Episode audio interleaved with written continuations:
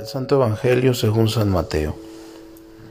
En aquel tiempo Jesús dijo a sus discípulos, No den a los perros las cosas santas, ni echen sus perlas a los cerdos, no sea que las pisoteen y después se vuelvan contra ustedes y los despedacen. Traten a los demás como quieran que ellos los traten a ustedes. En esto se resume la ley y los profetas. Entren por la puerta estrecha, porque ancha es la puerta y amplio el camino que conduce a la perdición, y son muchos los que entran por él. Pero qué estrecha es la puerta y qué angosto el camino que conduce a la vida, y qué pocos son los que lo encuentran. Palabra del Señor. Tres consejos o mensajes que forman parte del Sermón de la Montaña. El primero recoge la experiencia del propio Jesús la perla o el tesoro escondido, que es el reino, no se puede ofrecer a cualquiera. Hay a quienes solo les servirá de motivo de escándalo, de rechazo e incluso de violencia.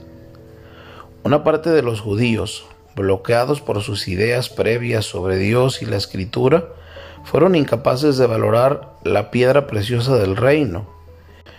Las primeras comunidades, cuando se escribió el Evangelio, tenían experiencia de persecuciones y ataques, y era necesario ser muy cuidadosos con lo que se decía fuera de ellas. Hay acontecimientos misteriosos, experiencias que no entienden, ni les importaba entender a personas de fuera. La discreción y la prudencia son indispensables. Pero también se puede entender este consejo desde la práctica de iniciación de los primeros tiempos, cuando había todo un proceso catecumenal antes de que los candidatos se integraran plenamente a la comunidad. No había prisas, escribió San Juan Crisóstomo. Si cerramos nuestras puertas antes de celebrar los misterios y excluimos a los no iniciados, es porque hay todavía muchos que están demasiado poco preparados para poder participar de estos sacramentos, hay que tener en cuenta la capacidad de escucha y las disposiciones de aquellos a quienes se les anuncia el reino, y no precipitarnos al compartir con ellos nuestros tesoros. El segundo se refiere al trato con los otros. En el fondo es una variante del viejo principio ético universal, amarás como a ti mismo. Cada cual quiere para sí mismo lo mejor, pues lo mejor es lo que tenemos que querer y procurar para los demás. Y eso siempre con todos. Se trata de quien se trate y se hayan portado con nosotros como se hayan portado. Siempre está presente la tentación de dejar de ser generosos, amables con los demás, sobre todo con quien se ha portado mal aunque nosotros hayamos sido maravillosos con ellos. Nuestra opción y principios no pueden cambiar condicionados por lo que recibimos a cambio. Es aquello de nuestro Padre Celestial que hace salir su sol sobre malos y buenos, sobre justos e injustos. Lo que todos necesitamos siempre, la ternura, la cercanía, el perdón, el reconocimiento, el ser aceptados y queridos tal como somos, es el camino para el encuentro con el otro, sea quien sea, y se porte como se porte. Empezando por los más cercanos, claro, pero sin quedarnos ahí, porque si amas solo a los que te aman, ¿qué haces de extraordinario? ¿No hacen eso mismo los paganos? El tercero usa el símbolo de la puerta estrecha.